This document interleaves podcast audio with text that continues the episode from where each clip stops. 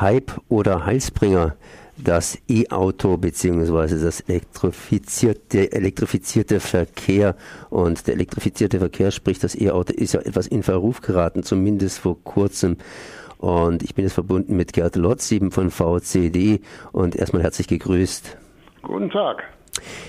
In Verruf geraten, beziehungsweise da gibt es diese Studie von Werner Sinn. Und Hans-Werner Sinn hat hier festgestellt, äh, dass das E-Auto gar nicht so gut sein soll, wie immer behauptet werden wird. Ja, ähm, Strom kommt bekannterweise aus der Steckdose recht neutral. Äh, was ist zu, zu sagen zu dieser These? Also erstmal ist das Elektroauto deutlich besser, als es Herr Sinn äh, postuliert. Ähm, es ist natürlich nicht so gut, äh, wie manche äh, totalen Befürworter des Elekt Elektroautos sagen. Also auch Elektroautos müssen effizient sein und es macht keinen Sinn, große SUVs, also große Geländewagen mit Elektromotor auszustatten und massenweise auf die Straßen zu bringen, weil die verbrauchen viel zu viel Energie. Energie auch regenerativ erzeugter Strom ist nicht unbegrenzt vorhanden. Da muss viel mehr auch getan getan werden, denn wir brauchen natürlich die Energiewende. Nur mit der Energiewende kann das Elektroauto auch funktionieren. Aber da ist mehr möglich, als heute getan wird. Und es scheint der sauberste Weg zu sein, das Klima tatsächlich zu schützen. Hans-Werner Sinn hat aber trotzdem da so ein paar Probleme angestoßen, unter anderem auch hier der Bau von Batterien, die ja äh, praktisch noch nicht berücksichtigt worden sind. Doch, der Bau von Batterien wird berücksichtigt. Es gibt verschiedene Studien, zum Beispiel vom Öko-Institut oder vom IFOI aus Heidelberg, äh, die eine positive Bilanz für das Elektroauto ziehen, wobei die Batterieproduktion mit einbezogen wird. Das ist auch wichtig. Man muss natürlich sich äh, den ganzen Lifecycle eines Fahrzeugs anschauen und die Batterieproduktion ist da sehr wichtig. Zurzeit macht man den Fehler, dass die Batterien immer größer werden, dass die Anforderungen Anforderungen an die Reichweite immer höher werden. Das heißt, die Autoindustrie möchte eigentlich Autos so bauen und für solche Zwecke äh, bauen und verkaufen, wie es heute der Fall ist. Nur, es macht wenig Sinn, mit Elektroautos weite Strecken zu fahren. Das macht man mal in Ausnahmesituationen. Da kann man auch auf der Autobahn nach tanken. Aber was wir brauchen, ist die Verkehrswende. Wir brauchen gute öffentliche Verkehrsmittel, dass man weite Strecken mit dem Zug fährt und dann kann man sich vor Ort, wenn man dann ein Auto braucht oder ein Verkehrsmittel braucht, kann man sich das dann auch am Bahnhof mieten, leihen.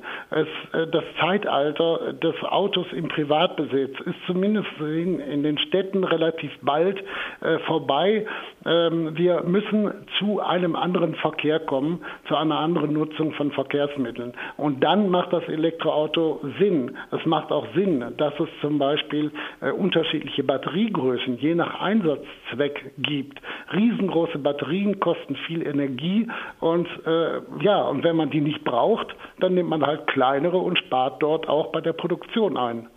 Sie haben vorhin gesagt, dass es keinen großen Sinn macht, wenn man zum Beispiel hingeht und ein dickes, fettes, großes Auto mit einem Elektromotor ausstattet. Ich meine, es gibt ja auch noch kleine, leichte Autos oder andersrum ausgedrückt, man könnte ja hingehen und könnte sagen, ich baue einen leichten mit Diesel. Äh, nein, dann ist tatsächlich das Elektroauto, das mit regenerativ erzeugtem Strom fährt, ist dann viel günstiger. Weil wenn Sie ein kleines, leichtes Auto mit Diesel bauen, äh, Sie haben halt äh, nehmen wir mal an, ein extrem guter Diesel, der irgendwann in, in ferner Zukunft äh, mit äh, zwei, drei, zwei Litern auskommt, zwei Litern Diesel auskommt, also das ist wirklich Zukunftsmusik, äh, das sind dann immerhin noch fünf Kilogramm CO2 pro 100 Kilometer. Ich habe mich jetzt nicht versprochen, wirklich zwei Liter sind über fünf Kilogramm CO2, die da ausgestoßen werden. Und beim Elektroauto ähm, wird diese Rechnung dann günstiger, dann günstiger, wenn der Strom regenerativ erzeugt ist. Äh, heute haben wir in der Größenordnung immer noch unter 40 Prozent regenerative Stromerzeugung. Da muss natürlich einiges passieren. Da müssen äh, mehr Windkrafträder gebaut werden, die Sonnenenergie muss mehr genutzt werden, auch das Leitungsnetz muss ausgebaut werden All das muss parallel passieren, denn wir brauchen die Energiewende, wir brauchen die Verkehrswende. Dann macht das Elektroauto immer mehr, zunehmend mehr Sinn als heute. Also heute für, ähm, es kommt natürlich immer darauf an, wie braucht man das Auto. Äh, natürlich spielen auch Kosten eine Rolle, aber wir denken ja in die Zukunft und da hat Herr Sinn ähm, einige Annahmen getroffen, die einfach nicht hinhauen und äh, die, naja, er hat da halt das Elektroauto äh, versucht kaputt zu reden. Wie sind die generelle Situation? Wir wissen es aus der Einführung des Katalysators. Da wurde massiv der Katalysator gepusht, indem man zuerst äh, das Blei rausgenommen hat, zumindest beim Normalbenzin, und äh, dann eben den Katalysator belohnt hat, um ihn später eben Autos praktisch ohne Katalysator zu verbieten beziehungsweise eben stark zu besteuern. Äh, jetzt wird momentan das E-Auto gepusht. Ist es so ein einseitiges Pushen vom E-Auto oder müsste die Politik bzw. die Gesetzgebung andere Probleme auch noch gleichzeitig parallel in den Griff kriegen und macht sie das? Äh, meines Erachtens wäre extrem wichtig, dass man den Ausstoß des Treibhausgases CO2, ähm, dass man den besteuert also die CO2-Steuer, die ja zurzeit in aller Munde ist. Ähm, was versäumt wurde, äh, ist, dass es einen äh, viel strengeren CO2-Grenzwert gibt als der, der jetzt vor einer Woche in Europa beschlossen wurde oder endgültig beschlossen wurde. Da wäre mehr möglich gewesen. Wir müssen, um das Klima zu schützen, vor allen Dingen das Treibhausgas CO2 eindämmen. Das ist ganz wichtig. Und dann muss die Politik wirklich dafür sorgen, dass mehr Strom regenerativ erzeugt wird. Weil Strom aus Kohlekraftwerken, die bringen dem Klima gar nichts. Also man muss mit einem vernünftigen Strommix fahren. Der ist in den letzten Jahren immer besser geworden. Also der Anteil regenerativ erzeugten äh, Stroms am Strom insgesamt äh, wurde äh, immer weiter ausgebaut. Aber da muss noch mehr passieren. Wir müssen spätestens im Jahr 2050 da sein, dass der Personenverkehr, dass der wirklich CO2-frei läuft. Da muss man natürlich auch bei der Batterieproduktion ansetzen.